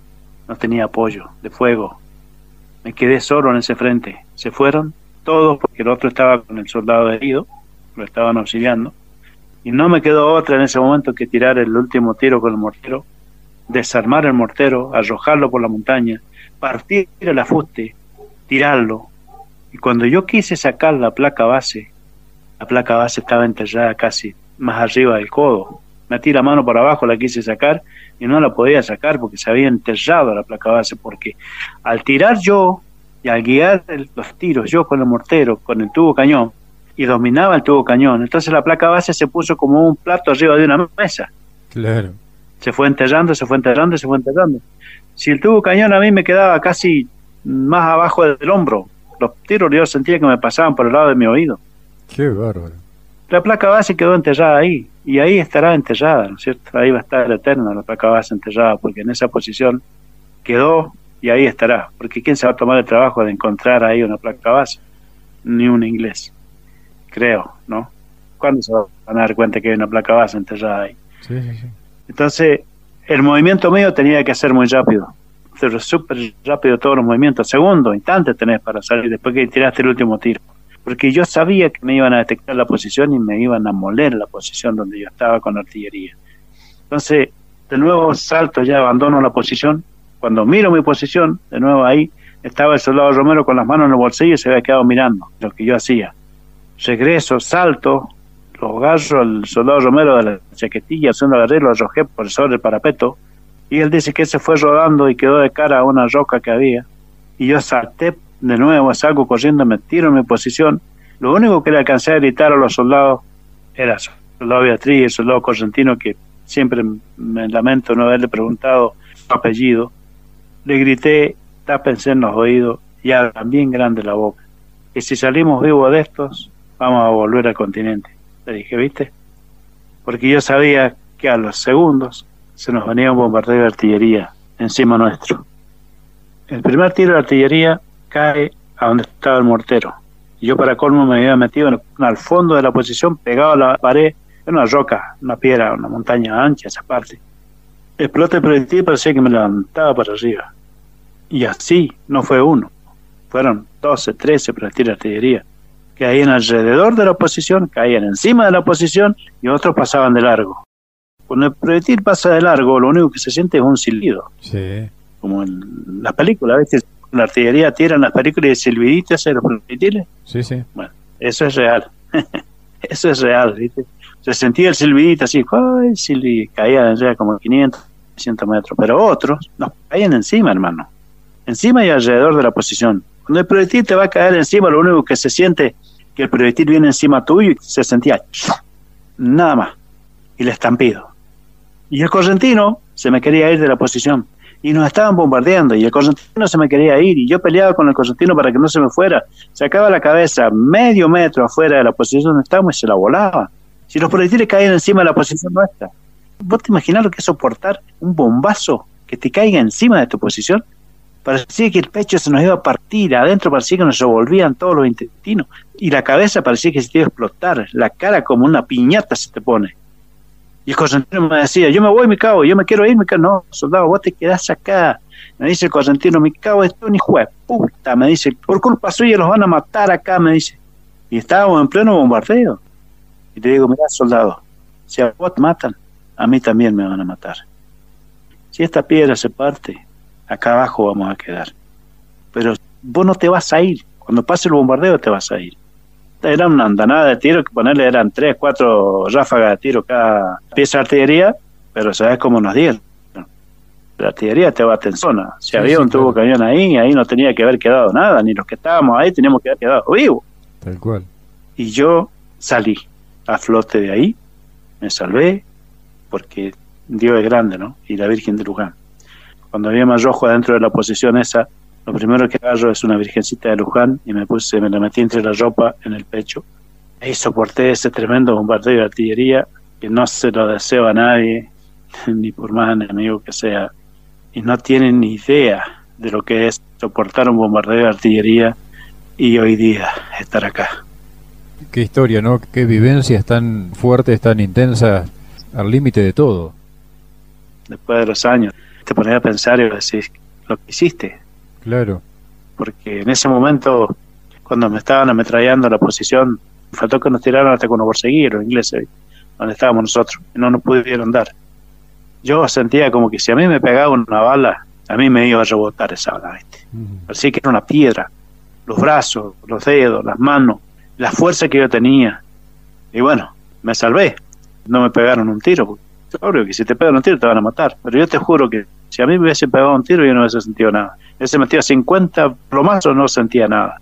Porque la furia y, y la violencia que uno tenía encima no sentís nada. En el momento que te pegan un tiro no sentís nada. Y cuando me bombardearon en esa posición donde, donde yo estaba, y soportar ese bombardeo, cuando yo salgo de esa posición, conmigo ahí lo único que estaban eran mis soldados. Claro. No había nadie. Ya estaban todos como a mil metros o dos mil metros más abajo. Recuerdo que salgo de la posición, quise salir corriendo con mi grupo y me caí de rodillas. Me quiso levantar el lagarto, que le digo yo, el soldado Romero, y me agarró el brazo, me paró, y yo estaba mal, estaba muy... No quería que me tocaran. ¿Viste? no quería que me tocaran. Entonces, cuando me, me, me, ayuda para enderezarme, le pegué un pechón, lo tiré pobrecito por allá. Y le digo, no me toque, soldado, le decía yo, ¿viste? no me toque, y no quería que me tocara. Y me paré, ¿viste? medio como mareado, tambaleaba, y, y me volví, tenía dos granadas eh, colgadas en el pecho. Regresé a la posición y le tiré las dos granadas dentro de la posición para que rompiera todo lo que quedaba ahí. Y ahí sí, salí caminando para bajar la montaña, para descender la montaña a las hermanas. Pero ya ahí, nosotros estábamos solos, no teníamos a nadie, no teníamos ningún apoyo de nada, de nada. Desciendo la montaña y el soldado estaban luchando con el soldado bueno y a los ingleses lo habremos tenido, no sé, a 80, 100, 200 metros, estábamos nosotros. Y nos agrupamos con mi grupo y yo estaba empecinado que quería rescatar al soldado herido. Y le digo a mi soldado, a uno le digo, toma el fal, y al otro le digo, toma el correaje. Y me dice, mi cabo, ¿qué es lo que va a hacer? Me voy a ir a buscar al soldado Juan, le digo, porque esto no lo van a traer al soldado Juan. Lo van a dejar ahí que se muera. el soldado no tenía solución, pero qué sé yo, yo lo quería ir a buscar. Y no era soldado mío, era de otro grupo. Pero era un soldado que yo lo conocí. Entonces me dice mi soldado, no, mi cabo, usted no va a volver. Si sube la montaña no va a volver y nos va a dejar solo a nosotros. usted lo van a matar, mi cabo. Y para cómo yo me iba sin fal, sin nada. La idea mía era cargarme el soldado al hombro y traérmelo, ¿viste? Sí, sí. Me dice el soldado, me cago, usted ya cumplió. Usted cumplió con lo que tenía que cumplir. Ahora, si usted sube a la montaña, lo van a matar y nos va a dejar solo a nosotros. Le digo, pero ustedes le van a designar otro jefe de grupo, lo van a mandar con otros grupos. Así que en ese sentido no tienen que hacer ese problema. No me cago ese. Usted no sube a la montaña. Y fueron dos soldados me tomaron de los brazos, uno de cada lado, y me dicen los soldados, mi cabo, ¿por qué no hace algo mejor? ¿Por qué no se va a buscar su jefe de grupo? El jefe de grupo es el que se lo tiene que llevar, lo tiene que venir a ver. Entonces, le capacité, me cansé otra vez el correaje, pedí el FAL y le digo, usted vaya a ser tranquilo, allá al repliegue, alcanzar la compañía. Yo me voy corriendo. Me dieron el nombre del jefe de grupo. Llegué a entrar el jefe de grupo. Le digo, che, le digo, ¿qué pasó con el soldado Guane? ¿A dónde está el soldado Guane? Iba la columna, ¿viste? Replegándose rumbo a Tumbledon. Me dice, no sé, Juan, dice, ¿dónde viene el soldado Guane? Me dice, tiene que ir más adelante, quizás. Me extraña, le digo, que no sepas de tu soldado. ¿Qué clase de jefe de grupo sos vos? Yo, por lo menos, tenía cuatro soldados y los cuatro estaban conmigo. Si hubiese tenido diez, los diez hubiesen estado conmigo. Yo no los dejaba. Le digo, el soldado Juan está herido. Me dice, no sabía nada. Y claro, ¿Cómo podía saber si el jefe de grupo se fue al carajo y dejó a su soldado? Nunca supo la suerte que tuvo ese hombre. Se enteró porque yo se lo comenté. Cuando regresó, en la columna al final, habían dos suboficiales, no lo dejaron seguir, lo hicieron volver. Después llegó a donde estaba yo ahí al, antes de llegar a Tumbleton, que estábamos todos reunidos. Me abrazó, se puso a llorar. Me dice, no me dejaron pasar, no me dejaron seguir a Retaguale. ¿Sabe qué? Le digo yo. Yo no les doy pelón yo salgo corriendo y me voy a buscar el soldado. no, pero viste, lo apuraron, no lo dejaron seguir, después corrió la suerte que corrió el soldado. Quizás no se iba a salvar de ninguna manera, pero bueno, no lo llevaron. Juan, y después en Tumbledon, ¿qué rol En Tumbledon estuvimos durante ese, fuera el día 12, ya parte del día 13, nosotros, nosotros que llegamos a Tumbledon. En la otra parte, para el lado de la costa, estaba el 25. Y durante todo el día 13 yo no tenía armamento. Entonces el jefe de compañía me dice en la madrugada, A instalarte allá sobre la montaña, en la parte alta, con tu grupo. Busqué una roca justamente allá en la parte alta de la montaña, había un precipicio, y al lado del precipicio había una roca, entrábamos cuatro, así de panza, ¿viste? Abajo de la pieza, no había otra posición porque no entraba, pero hacíamos la sardina ahí abajo. Todo el día 13 fue ese. Yo me quedé siempre con la espina de soldado herido yo no quería ir a ver al soldado herido, porque me dijeron que lo tenían por ahí en una carpa. Entonces, desciendo de donde yo estaba, y adelante donde yo estaba, en la parte baja, tenía una carpa de jefe de compañía, día 13. Como a las 10, a las 11 de la mañana, desciendo, voy pasando por el lado de la carpa donde estaba él y me dice, ¿a dónde va, Cabo Barroso? Le digo, voy a ver el soldado herido, el teniente primero. Me dice, el soldado herido está en la carpa esperando que venga la ambulancia a buscarlo. Me dice, usted vuelva a su posición. Pero es que lo quiero ir a ver, me, quiero ir a ver cómo está. Vuelvo a la posición, dice, cumple la orden que yo le doy. Regreso a la posición y al rato, una hora habrá esperado, lo intento de nuevo. Estaba el tipo ahí, me volvió a llamar la atención y me dice, no intente bajar de nuevo la montaña porque lo voy a terminar sancionando, Cabo Barroso, me dice, ¿viste? Y digo yo, ¿por qué será que no me dejé ir a ver el soldado? Que estaba en una carpa, según él, iba a venir la ambulancia por la parte de atrás y se lo iban a llevar. Y le digo a un soldado mío, anda vos a ver a dónde está la carpa y a dónde está el soldado y cómo está el soldado y si es guane o no es guane. Va al soldado, pasó tranquilo, el soldado este no le llamó la atención. Y regresa ahí nomás a los minutos. Me dice, no, me cago, dice, no hay ninguna carpa, no hay ningún soldado, no hay nada. ¿Viste? Le digo, por algo no me dejaban ir a ver el soldado, lo dejaron en la montaña. Y bueno, eso fue el 13 de junio como las 12 del mediodía, quizás Ahí pasamos todo el día bombardeados, todo era bombardeo de artillería, nos bombardeaban, nos bombardeaban, y ya pasó la noche, y en la noche como a las 0 horas o la 1 de la mañana, le dan la misión a Esteban La Madrid de ir con su sección a darle apoyo al 25. Lo mandan a la Madrid y nosotros quedamos en esa posición. Nos dan la orden de desplegarnos sobre la montaña, porque íbamos a entrar en combate, y era a las 2 de la mañana era un frío terrible, no teníamos manta, no teníamos poncho, no habíamos comido y hacía como dos días, no teníamos agua. El frío te cortaba, la cara parece que te cortaba el frío, el viento. Y tuvimos como una hora esperando que los ingleses, nosotros estábamos en la parte alta y ellos estaban en la parte de abajo de la montaña en. Se escuchaban hablar los ingleses, ¿viste? Lo que pasa es que ellos tenían que subir por sendero para donde estábamos nosotros y si subían por un sendero, te imaginas que los enganchábamos nosotros, la emboscada que le pegábamos ahí. Claro. Entonces, no subieron, no subieron, estuvimos esperando y no subieron. Se empezaron a ir rumbo para el lado donde estaba el 25, por el cañadón, y nosotros volvimos a las posiciones nuestras. Yo vuelvo a meterme abajo de la roca con mi soldado, un frío terrible. Recuerdo que tenía una latita de, de ración, que no tenía nada, estaba limpia la lata. Tenía una pastilla de alcohol y las quemábamos ahí en esa lata y nos calentábamos los dedos, porque los dedos, si los hacías para un lado o para el otro, el dedo te quedaba duro el dedo, ¿viste? Estábamos casi congelados. Y los pies ni hablar. Cuando yo voy ascendiendo la montaña nuevamente, le digo a mi compañero, que estaba un poco más hacia abajo donde estábamos nosotros, le digo yo, si dan órdenes de salir, de marchar, alguna orden, mandame un soldado, porque yo donde estoy no escucho nada, no escuchaba las órdenes, porque estaba alto en una parte alta. En ese momento, se ve que nosotros nos hemos dormitado unos minutos, 10, 15, 20 minutos, no sé. Nos venció el sueño, nos venció el frío. Pero fueron momentos, nada más, ¿viste?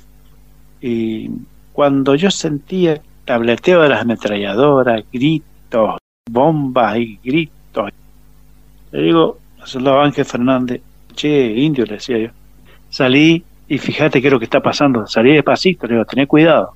Porque él justo había quedado para la salida, yo estaba en el medio. Cuando él sale, se pone en cruquilla así y se quiere enderezar una ráfaga ametralladora. Sobre la posición donde estábamos nosotros, sobre la roca.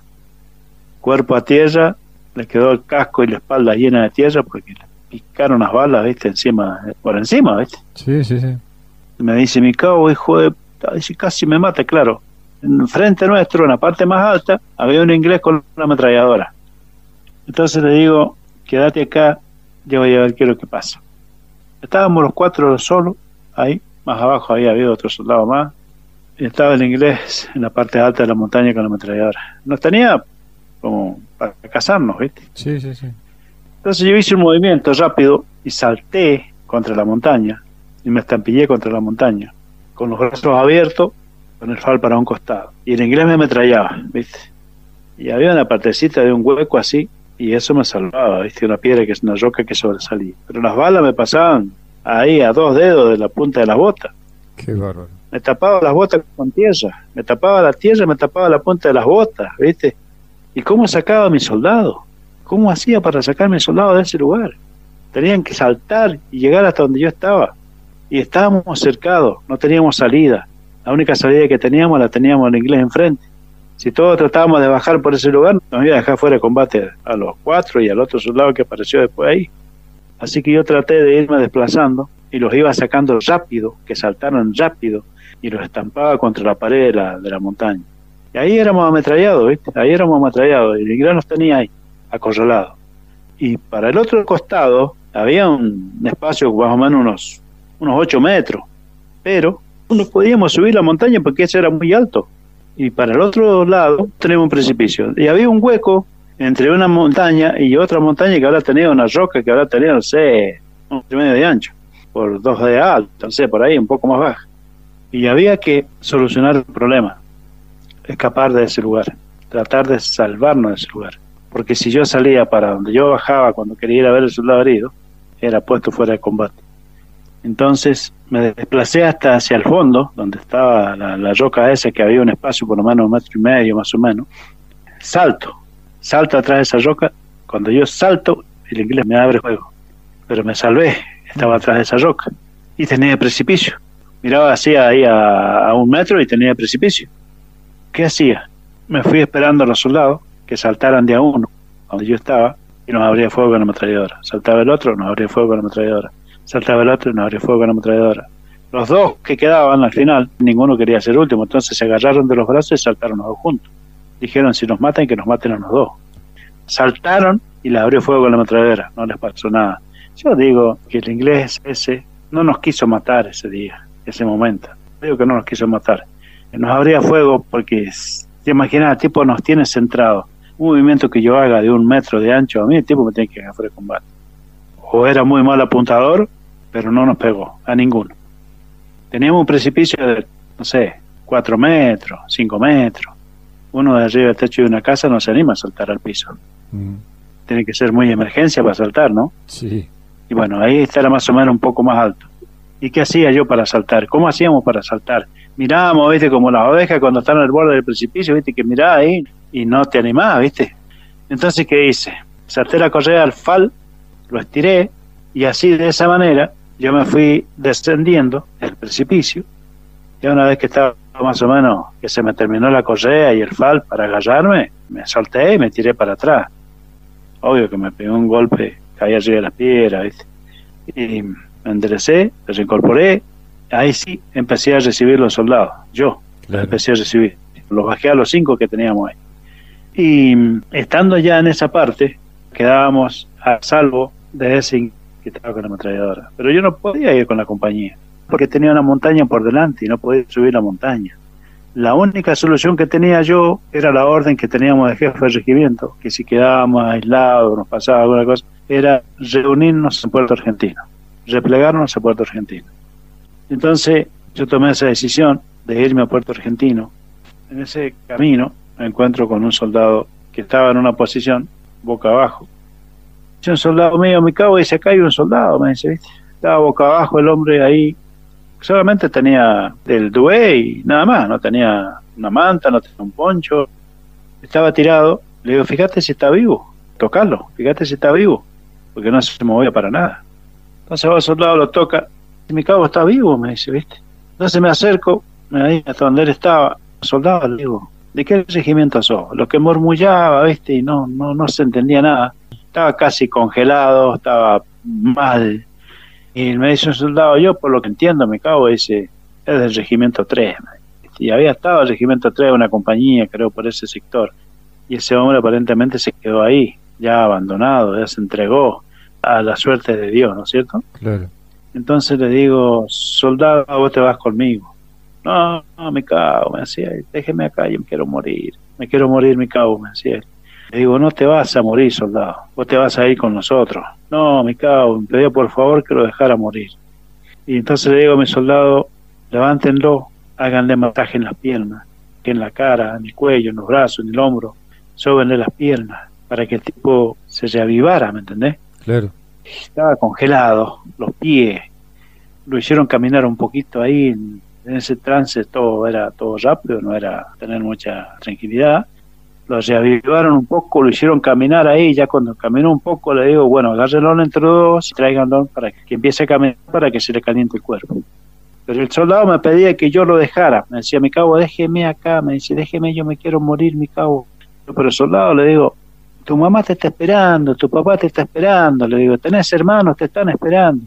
No, me cago, yo me quiero morir, yo me quiero morir. Se quería, estaba entregado, pobrecito, ¿viste? Entonces, yo lo reavivé, lo hablamos hasta que lo hicimos caminar y hasta que calentó el cuerpo y ya entendió lo que nosotros queríamos. Se fue conmigo. Voy pasando por delante de una cueva que había en la montaña. Un soldado sentado arriba de una roca. Y le digo al soldado, ¿de qué compañía es usted? Yo soy de la compañía Versailles. Le digo, ¿y qué hace acá? compañía estaba combatiendo para el otro sector, porque yo no podía ir para el otro sector, estaba aislado. No, estoy con mi jefe de grupo acá. Sorpresa, 14 soldados habían metido en esa cueva. Mm. Lo llamo al jefe de grupo y me dice, no, es me cago, ya estoy descompuesto, me duele mucho el estómago. Digo, ¿y por eso se quedó acá? Ustedes se van conmigo, le digo, ¿viste? Yo era más antiguo que él. No, me cago, es, yo con ustedes me voy. Si yo me voy a entregar prisionero acá, si me entrego prisionero y listo. Y le digo, si usted se quiere quedar, quede serio, yo me llevo a los soldados. Le digo, los soldados ustedes se van conmigo, se encolumnan y se van conmigo. No, si me cago con usted no nos vamos, porque el jefe del grupo nuestro es él. Sí, sí, está bien. Pero en este momento, le digo, yo soy más antiguo que el cabo, así que ustedes van a cumplir la orden que yo les doy. Ustedes se van conmigo. Entonces los soldados míos los hablaron, qué sé yo, ¿viste? ahí los apuraron un poco, y eso se lo bueno, me cago, los vamos por usted. Y le digo, cabo, usted si quiere quedarse acá, quédese. Porque me dice, nosotros vamos a entregar prisioneros, me dice el cabo. Le digo, cabo, ¿cómo te van a entregar prisioneros si no sabes si los ingleses van a venir y te van a acribillar ahí dentro de la cueva donde estás? Entonces, le digo, quédate acá, cabo, le digo, quédate, quédate solo, entregate prisionero. Cuando se encolonan los soldados conmigo, dice el cabo, mi cabo dice, yo me voy con usted. Se arrepintió. Claro, seguro. Bueno, vamos, vamos a Puerto Argentino. Seguimos caminando rumbo a Puerto Argentino, se terminaba la montaña que nos cubría a nosotros, que nos protegía, y comenzaba un claro de unos 70 metros, empezaba otra montaña más baja. Pero entre medio de ese claro, los ingleses, arriba del cuartel de los Royal Marines, sobre esa montaña, habían instalado una ametralladora que abrían fuego hacia la parte donde estaba el 25 y la compañía nuestra. Abrían fuego a espaldas de ellos. Y nosotros estábamos ahí en la hondonada. Y por ese claro que había, abrían fuego. Y se veía las ráfagas de las ametralladoras como pasaban delante nuestro. Pero había que pasar por abajo el fuego ese. Entonces nos pusimos rodear tierra y digo yo, la única solución que hay acá es pasar a paso ganso. Claro. Agazapado muy bajito, asentándolo casi la cola al suelo. Sí, sí. Y me dice un soldado, mi cabo, déjeme pasar a mí. Me dice otro, déjeme pasar a mí, mi cabo. Si nos matan a nosotros, dice, somos solteros, mi cabo. Dice, usted tiene una nena, tiene una hija, va a dejar a su esposa sola con esa hija. No, soldado, le digo, no, nunca, jamás. El primer paso lo tengo que dar yo. Siempre di el primer paso yo y los cuidé a ustedes. Traje cuatro soldados y voy a llevar cuatro soldados conmigo. Y me traía cuántos ahí detrás mío, casi 20 traía, que había recuperado. Entonces me agazapé y pasé por debajo del fuego de ametralladora. No quería ni mirar, porque medio con mi mirada de veía las balas como pasaban. Era un, un zumbido, una cortina de fuego que había. Pasé hasta el otro sector, por debajo del fuego de ametralladora, y ahí les hice señas a mis soldados que pasaron. Pasaron todos, se fueron todos bien agazapaditos, todos corriendo y pasaron. Bueno, ahí estábamos a salvo de las ametralladoras, pero la artillería bombardeaba por todos lados. Bombardeaba toda esa zona del cuartel de los Royal Marines, toda la parte de esa. Habían tres, cuatro panales de eso. Habían bombardeado, habían prendido fuego. Y cuando yo me voy replegando frente al cuartel de los Royal Marines, mm. vamos cerca de Puerto Argentino, sí Vamos pasando por un montículo, había un sargento, y le digo, mi sargento, ¿qué hace acá? No, ese estoy con ahí, dice, sale un oficial de adentro de un contenedor, esto así, que lo habían enterrado con una máquina, estaba enterrado, ahí tenía una posición, y me pregunta, ¿qué unidad era? Le dije, ¿qué unidad era? ¿Qué es lo que estaba haciendo? Le digo, no, yo me voy replegando a Puerto Argentino, le digo. La orden que tengo, le digo, es de reunirme con el, todo el regimiento en Puerto Argentino. Me dice, usted no se va a ningún lado, cabo, le dice, usted se queda acá, porque acá vamos a juntar 50, 70 hombres y vamos a hacer un contraataque. Mm. El tipo no tenía idea de lo que habíamos vivido nosotros un poco más arriba, nada. y de los combates que venían, los combates que estaban pasando para el otro sector. Cuando se mete a la posición de nuevo, el tipo andaba con una tacita de té, con unas galletitas, todo calentito. Los soldados me miraban, me decían, mire mi cabo, está tomando un tacito calentito el señor. Yo déjelo, soldado, le digo yo, déjelo. Yo, este viejo está loco, le digo, ¿viste? Era un rombo y una tira abajo, no sé. Dicen que era Fuerza Aérea, yo no, entiendo mucho de los grados, de otra fuerza, ¿sí? Y me dice, ¿qué es lo que le pasa a cabo? Porque escuchó. No, nada, señor, le digo me dice, mire, la próxima vez que diga algo, voy a tomar bien su nombre y lo voy a hacer sancionar con su jefe de regimiento. Ya está bien, no hay ningún problema, le digo. Pero usted está loco, le digo. Usted está loco. ¿Cómo se cree que va a hacer un contraataque con 50, 60 hombres? Sí, cabo, dice, haga silencio. Dice, vamos a hacer un contraataque con 50, 60 hombres y lo vamos a hacer puta, esta hijo de puta. ¿viste? Le digo, usted no tiene ni idea de la cantidad de ingleses que vienen encima nuestro. Y usted quiere hacer un contraataque con 60 tipos, le digo, con 60 hombres, Digo, yo no voy a hacer matar a mis soldados, le digo, porque usted se lo ocurre. Haga silencio, cabo, y me tomó el nombre, todo, ¿viste? Dice, yo lo voy a hacer sancionar, hágame sancionar si quiere, le digo. Pero usted va a hacer matar a los soldados, le digo, si hace lo que usted quiere hacer. Y se metió a la oposición. Cuando se metió a la oposición, yo le hice señas a mis soldados y salimos rumbo a Puerto Argentino. ¿no? Estaba medio fuera de lugar, ¿viste? El hombre. Este. Totalmente. Yo me había venido cubriendo los soldados de 4 o 5 kilómetros que venían siguiéndonos a nosotros, abriendo los fuegos, con artillería, con la ametralladora y el señor se le ocurrió hacer un contraataque con 50 hombres, que venían, no sé, 3.000, 4.000, 5.000, no sé cuántos vendrían, atacándonos a, todo el frente a nosotros. Y vos con 70 hombres querés hacerte fuerte. Y bueno, de ahí salimos rumbo a Puerto Argentino y llegamos a Puerto Argentino y a esperar a encontrarnos con todas las compañeros, ¿no? Con toda la compañía, con todo el regimiento, algunos que estaban más abajo del, del pueblo, nosotros veníamos de la parte de la montaña, estábamos a 13, 14 kilómetros para adentro de la montaña. Claro. Y así fue más o menos la, experiencia de todo esto que nosotros vivimos ahí en esa parte de dos hermanas, ¿no? Juan, muy brevemente, yo creo conocer la respuesta y no pretendo que nombres a nadie, pero hay momentos en donde nombras cuadros suboficiales o oficiales y hay momentos donde decís solamente el cargo que ostentaban, jefe de la compañía, jefe de sección, sin nombrarlos. Sí. ¿Por qué? Hay personal que se merece ser nombrado persona que no merece ser nombrado por mi parte, ¿no? Bien. Por lo que pasó, por lo que vi, por lo que viví. Y mira, después de 38 años, un suboficial superior ahora, en aquel momento era un sargento primero, encargado de la tercera sección, Jorge Corbalán, hoy en día principal retirado, recibo un llamado telefónico, es Corbalán, estuvimos charlando y me dice, Juan, ¿sabes por qué te llamo? Le digo, no tengo la más mínima idea, Jorge. Te llamo porque yo quiero que vos sepas que yo doy fe de todo lo que vos contás, de todo lo que vos decís, porque lo que vos decís es verdad, porque vos nos diste apoyo a nosotros, vos nos cubriste la espalda a nosotros para que nosotros nos pudiéramos replegar de esa montaña dos hermanas. Dice, si no hubiese sido por vos, y no lo digo solamente yo, lo ha dicho Aldo Franco, si no hubiese sido por Barroso, muchos de nosotros hubiésemos quedado en Malvinas. Y Jorge Corolán me dice, yo doy fe de tus dichos, yo doy fe de lo que vos comentás, porque yo los he visto abrir fuego y los fogonazos del mortero. Yo fui uno de los últimos que me replegué de esa montaña. Tengo soldados, muchachos, hombres que hoy son abuelos, y me dicen, Juan, yo siempre le comento a mi familia que yo gracias a vos, hoy estoy acá, sentado en esta mesa, jugando, paseando con mi nieto en el centro, tomando un helado, pero gracias a vos, porque vos me salvaste la vida. Y no tan solo porque yo lo comente, lo comenta mi soldado. Carlos Omar siempre está dispuesto a, un relato, a un comentario.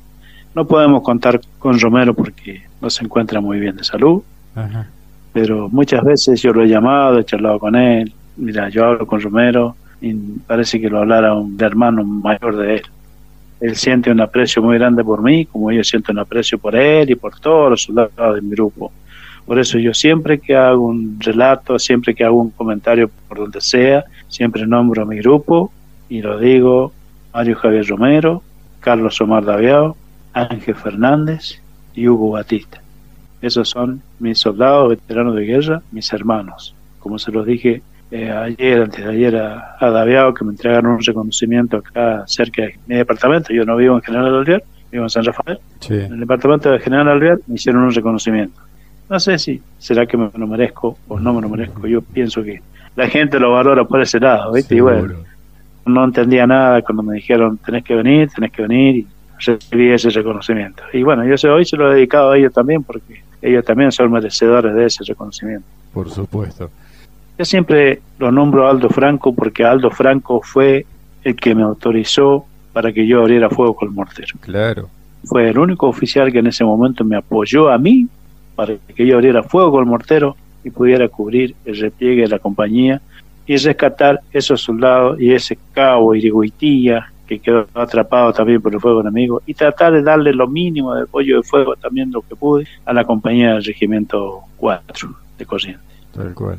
Después de 36 años, un cabo, un ahora principal del 4, se enteró quién fue y que esa noche le dio apoyo de fuego a ellos.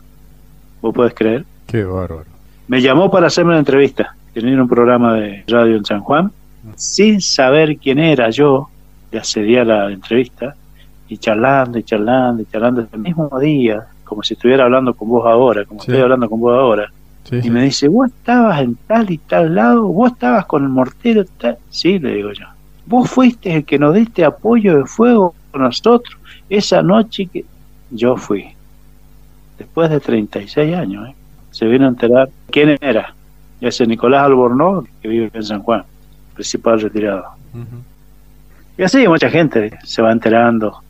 Esto es así y uno tiene que seguir la lucha. Y, y ahora yo por ahí a veces me pongo a pensar qué es lo que yo hice en ese momento. No le di la magnitud. O sea que yo en ese momento estaba decidido a morir. No me importaba morir, porque yo quería salvar a mis compañeros la única meta mía esa noche era salvar a mis compañeros. Si yo moría y mi soldado, te imaginas, un soldado al lado mío, y tampoco dudó ni pensó lo que a él le podía pasar esa misma noche, a los dos juntos ahí. Esas cosas se quedaron, la dejaron en el olvido. Por eso nosotros te molestábamos para esta charla, Juan, y te agradezco muchísimo por estos minutos, por contarnos tu historia para nuestro programa y para nuestro canal de YouTube. Así que agradecerte infinitamente por todo lo que has hecho por nuestra patria y por nuestra bandera, Juan. Yo quiero darte las gracias por haberme tratado de ubicar y bueno, y accedí a esto porque yo sé que tenés un programa que es un programa serio, sos una persona seria, así que bueno, yo quiero agradecerte también por haberte preocupado por ubicarme y cada vez que necesites siempre contar conmigo. Te mando un abrazo grande, Juan, muchas gracias. Bueno, muchísimas gracias a vos también y bueno, eh, un saludo para todos los malvineros, porque esto es todo para los malvineros. un gran saludo y un abrazo para todos.